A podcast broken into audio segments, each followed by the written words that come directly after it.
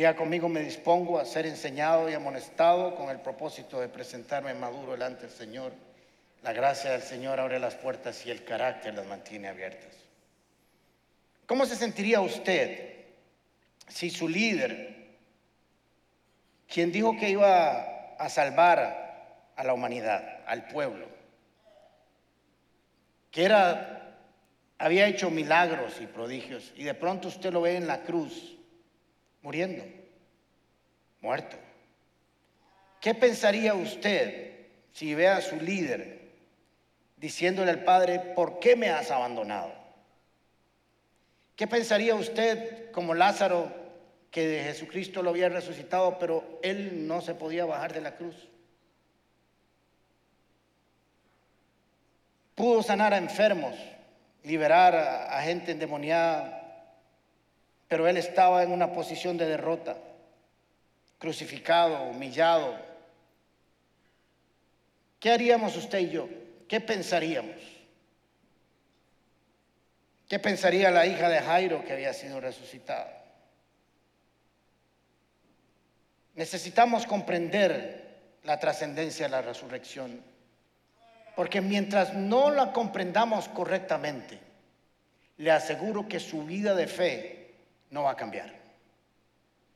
Hasta que usted no vea la tumba vacía y entienda el significado, la trascendencia, la importancia de esa resurrección, usted y yo tendremos una vida mediocre desde el punto de vista de la fe.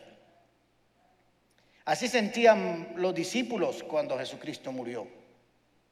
Así se sentían ellos, confundidos. No sabían qué hacer, estaban dispersos, estaban temerosos. Para algunos los líderes judíos y para los romanos había terminado una pesadilla, pero para los discípulos era un tiempo de confusión.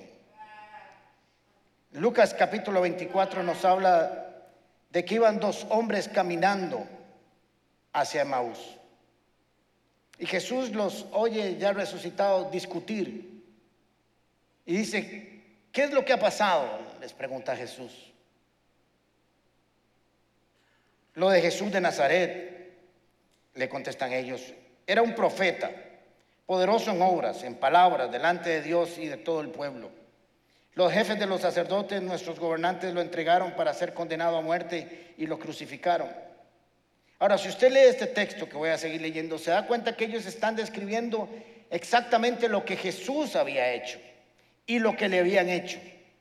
Pero lo que no se estaban dando cuenta es que estaban recordando más de 300 profecías que habían y hay todavía acerca del nacimiento, muerte, crucifixión y resurrección de Cristo.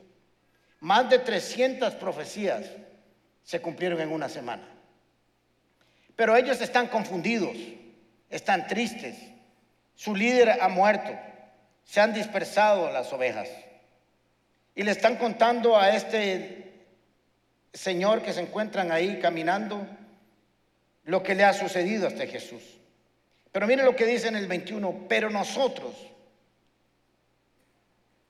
abrigábamos, o sea, ya no, la esperanza de que Él era quien redimiría a Israel.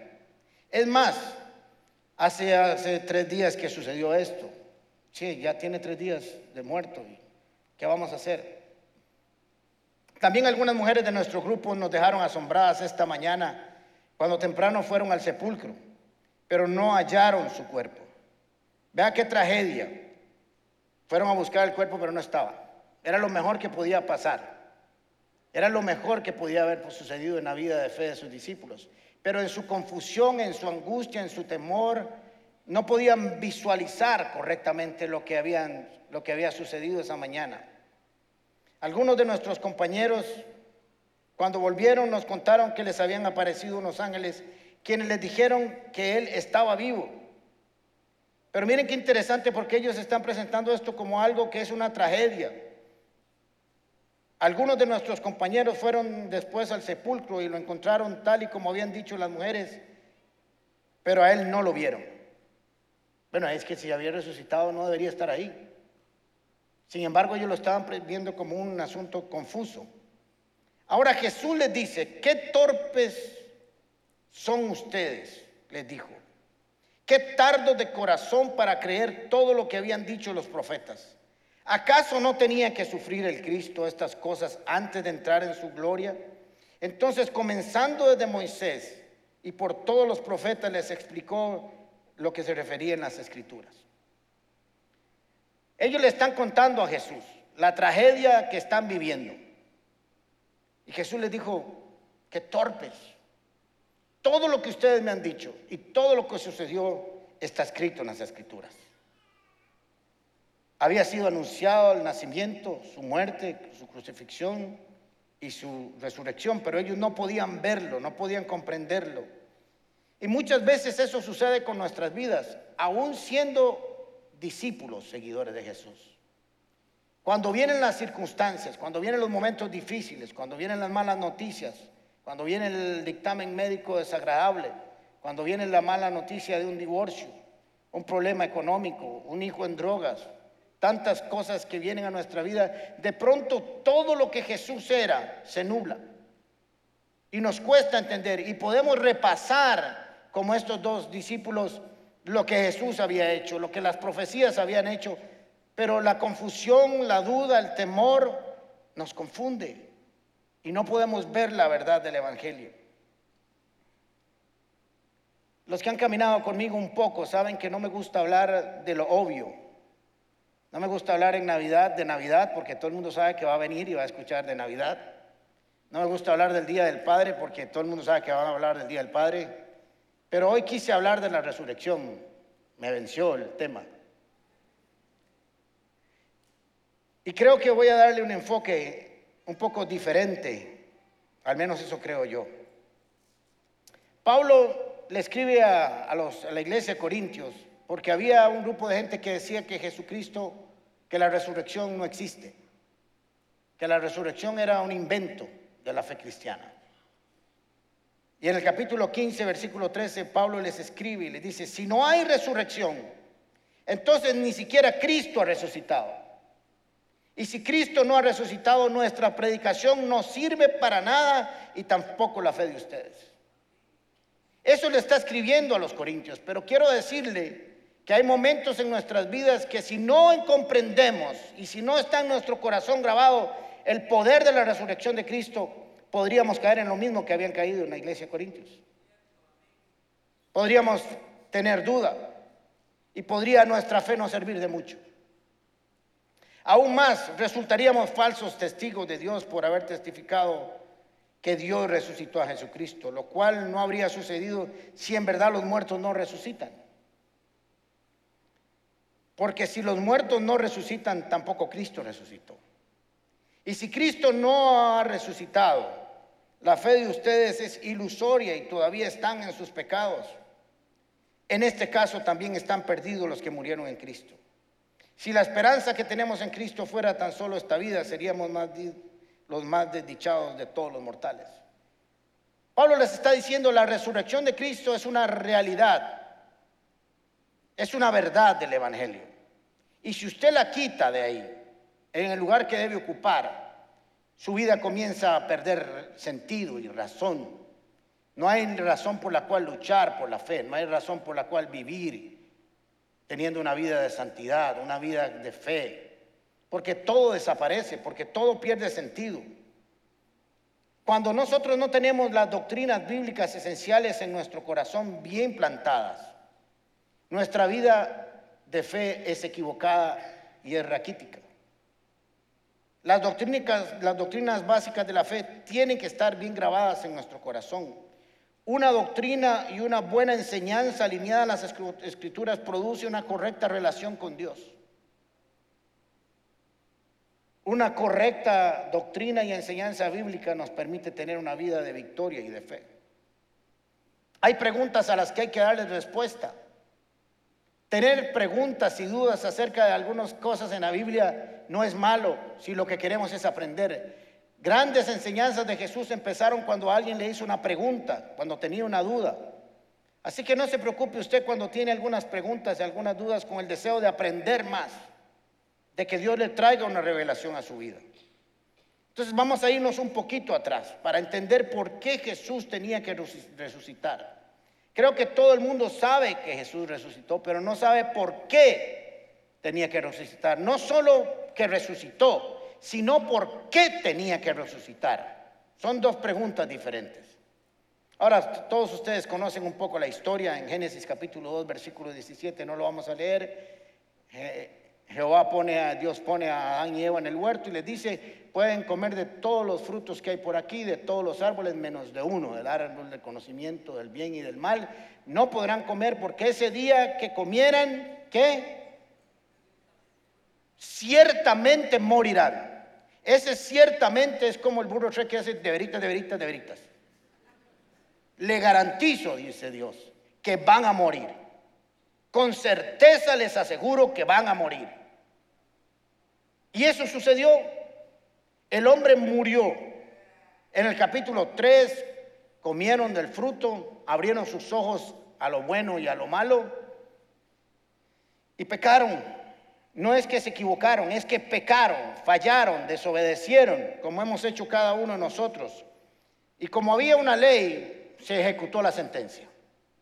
Comiste y eres echado fuera del jardín del Edén. Son expulsados de la presencia de Dios. Mueren ellos y morimos todos los demás. Ahora, quiero aclararles algo importante que, que necesitamos entender. El hombre no es eterno. Eterno es Dios que no tiene ni principio ni fin de días. El hombre fue creado inmortal. El hombre cuando fue puesto en el jardín del Edén fue creado inmortal. Tiene un principio, pero no tiene fin de días. Dios sí es eterno. Entonces, cuando el hombre peca, pierde esa característica de inmortalidad, porque muere. Si come de la fruta y muere, es porque si no come de la fruta nunca va a morir. ¿Es cierto? ¿O no? ¿Me siguieron? Si le dice, si comes del fruto morirás, es porque estaba vivo y si no comía nunca iba a morir. Así que el hombre murió. Ahora usted dice, pero ¿cómo que murió si siguieron y tuvieron hijos y tuvieron generaciones y siguieron sembrando, cosechando, comprando carros, trabajando, vacacionando, haciendo deporte, hicieron, siguieron haciendo de todo? Sí, porque el principio bíblico de muerte es separación de Dios. Y la muerte que ellos tuvieron fue que fueron echados de la presencia de Dios a un lugar donde se volvieron mortales. Y ese es el gran problema de la humanidad. Una de las cosas que se nos olvida como iglesia es que es cierto que tenemos muchas cosas hermosas para restauración de su vida, pero esencialmente la iglesia lo que hace es salvar a la gente que está muerta para pasar la vida. Eso es la esencia de la iglesia. Cuando perdemos esa dirección, cuando perdemos el sentido de que nosotros rescatamos a la gente que está muerta, le predicamos el Evangelio del Señor Jesucristo y la llevamos de muerte a vida, esa es la obra de la iglesia. Y después hace un montón de cosas adicionales. Entonces, la muerte no existía hasta que ellos comen. Primera Corintios capítulo 15, versículo 21 dice, de hecho, ya que la muerte vino por medio de un hombre, también por medio de un hombre vive la resurrección de los muertos. Pues así como en Adán todos mueren, también en Cristo todos volverán a vivir. Adán, cuando pecó con Eva, hicieron que la muerte ingresara a sus vidas. Dice que fue por medio de él que empezó el pecado y la muerte a todas las generaciones. Pero aparece Cristo que la Biblia llama el segundo Adán, y va a venir a hacer el trabajo que le tocó a Adán, que no lo pudo realizar, y lo va a hacer Jesús. Por eso Jesús tiene que nacer como un Adán. ¿Me van siguiendo? Jesús tiene que nacer como un Adán, como un hombre en la tierra. Pero va a hacerlo de una manera especial, siendo hombre y siendo Dios. Porque ahora lo que había que hacer era revertir el proceso que se interrumpió cuando la muerte entró a la humanidad a causa del pecado. ¿Me van siguiendo?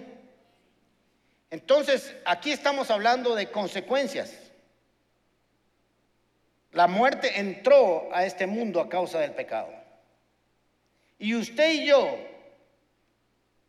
sin Cristo, y toda persona sin Cristo está muerta, aunque ande por ahí por la calle caminando. Y no somos conscientes de esa mortandad porque nacimos sin Cristo. Nacimos fuera del Edén.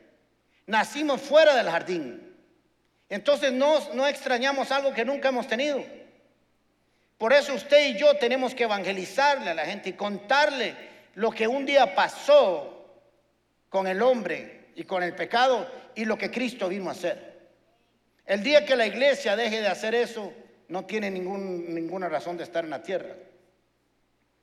Entonces el hombre peca y ya aparece la muerte. Ahora, ¿cómo hacer para que esa muerte revierta sus efectos? Tiene que venir el segundo Adán. Pero el hombre trata de remediar su error para salvarse, justificarse bajo su propio sistema de valores, bajo su propia medicina. Quiere curarse él mismo de su propia enfermedad. Y es imposible que el hombre se cure de algo que él mismo hizo. Quedaron desnudos, expuestos a los daños del pecado. El pecado produce daños y el primer daño es la muerte. Y ellos decidieron que se iban a vestir de su desnudez y se iban a tapar de los efectos del pecado con higueras. Génesis capítulo 3 no está ahí en sus listas. Versículo 7 dice, en aquel momento se le abrieron los ojos, tomaron conciencia de su desnudez.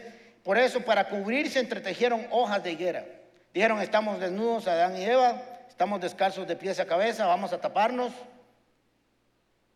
Y con eso creyeron que iban a solucionar el conflicto y el problema.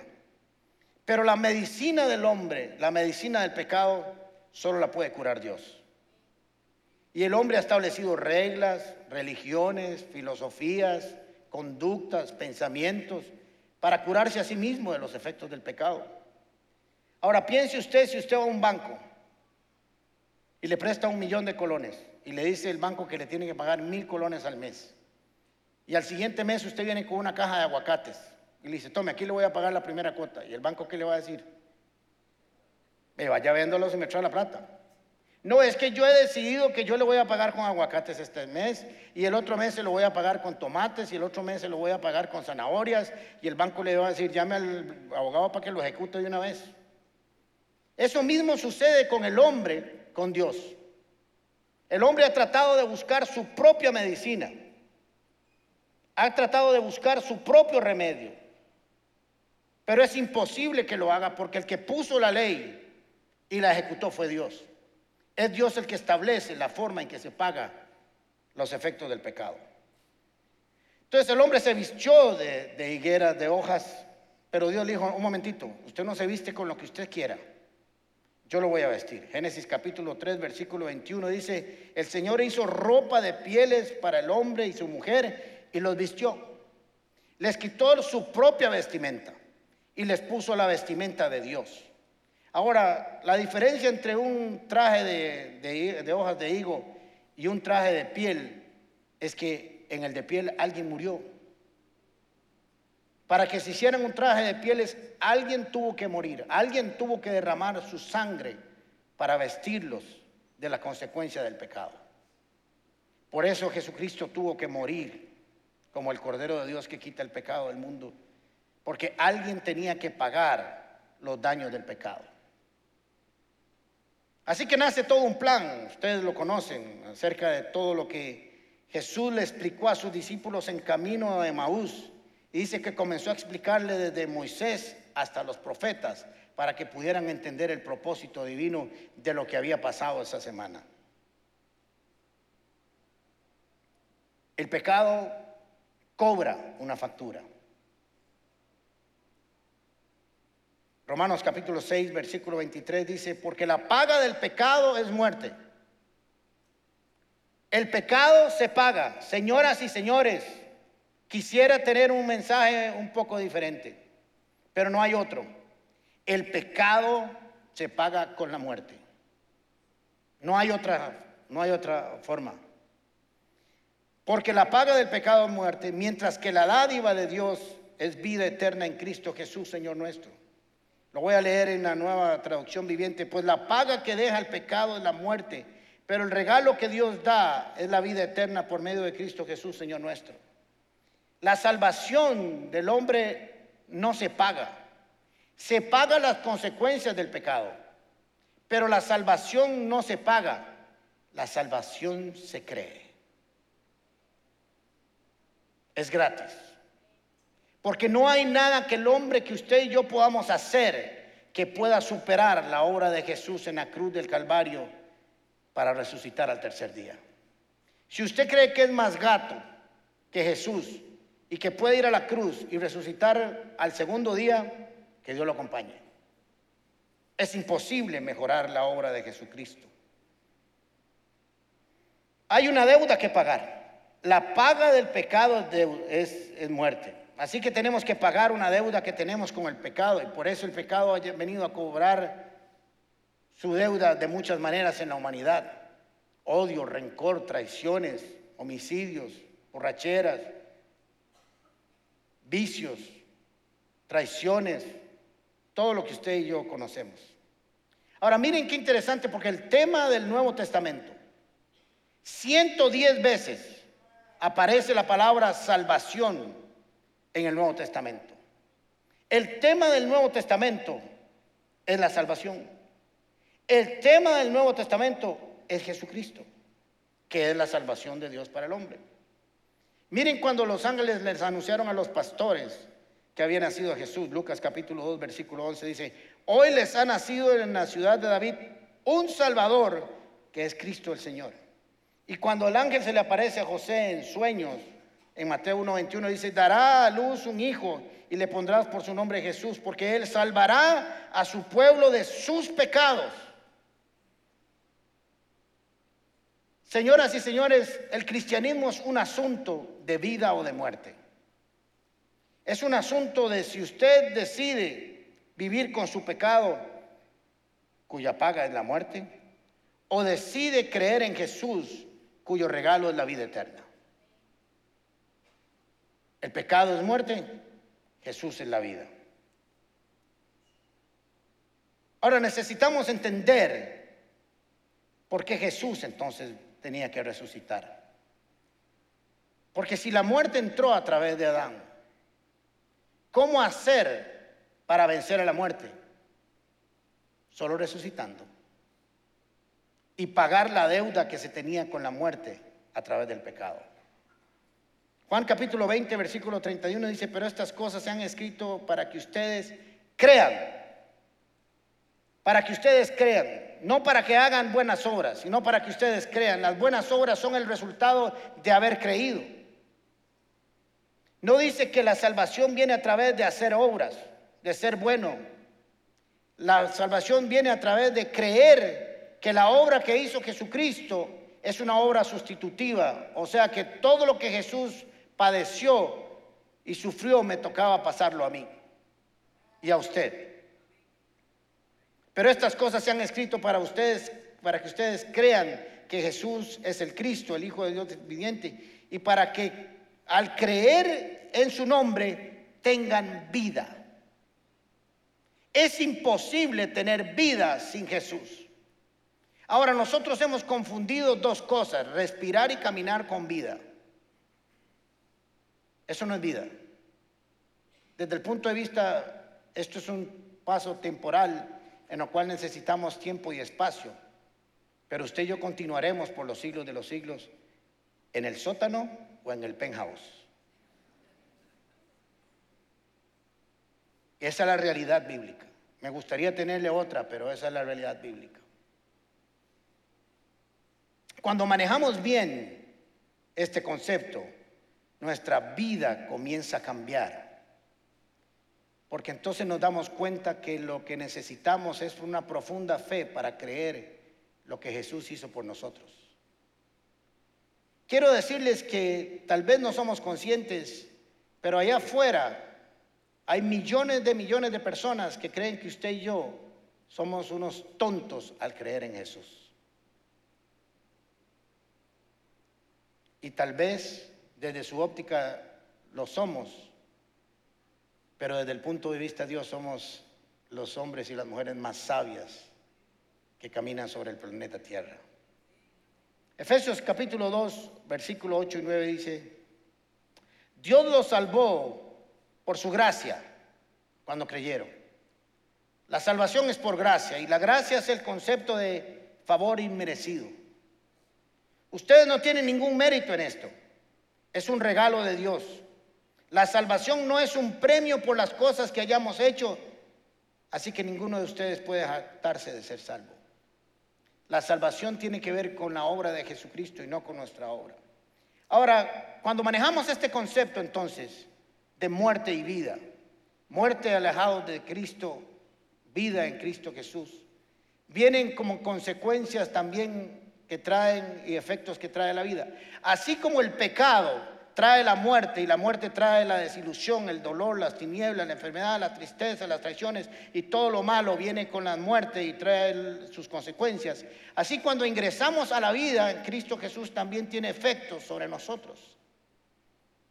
La palabra que aparece ahí que se traduce salvación en el Nuevo Testamento es la palabra soso, S-O-Z-O, que en griego es sozo y significa lo siguiente Salvación, salvar a alguien cuando está perdido. Sanidad, mantenerse sano y salvo. Eso significa también el concepto de soso. No es, otro, no es ese soso, esa es otra cosa. Liberación, rescate del peligro de destrucción, de liberar del castigo y del juicio. Incluye protección, defensa, beneficio, auxilio. Implica plenitud del alma y del espíritu implica una experiencia relacional cercana con aquel que da la salvación. Todo eso con el concepto de salvación.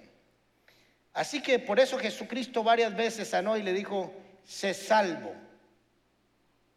soso, porque implica no solo la sanidad, sino la salvación, el bienestar para la persona que lo recibía. Ahora, quiero decirles algo que pocas veces He dicho desde el púlpito, no se asusten. Pero quiero decirles que el infierno existe. Tal vez no lo decimos por un concepto técnico o por una estrategia para llamar a la gente a acercarse a Cristo. Pero el infierno existe.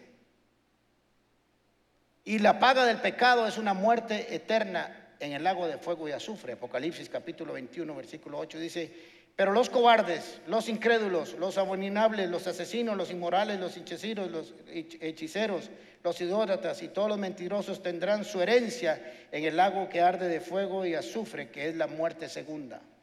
¿Qué es la muerte segunda desde el punto de vista bíblico? La primera muerte es la que usted y yo posiblemente vamos a tener.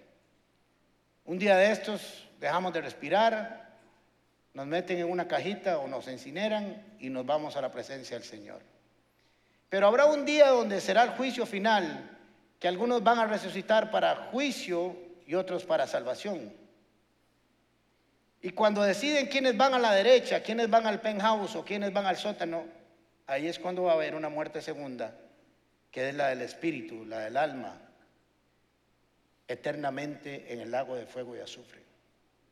Por eso, si no entendemos la salvación correctamente, no la vamos a apreciar. Y por eso es que algunos creen que, la que el cristianismo es cambiarse de religión o cambiarse de templo.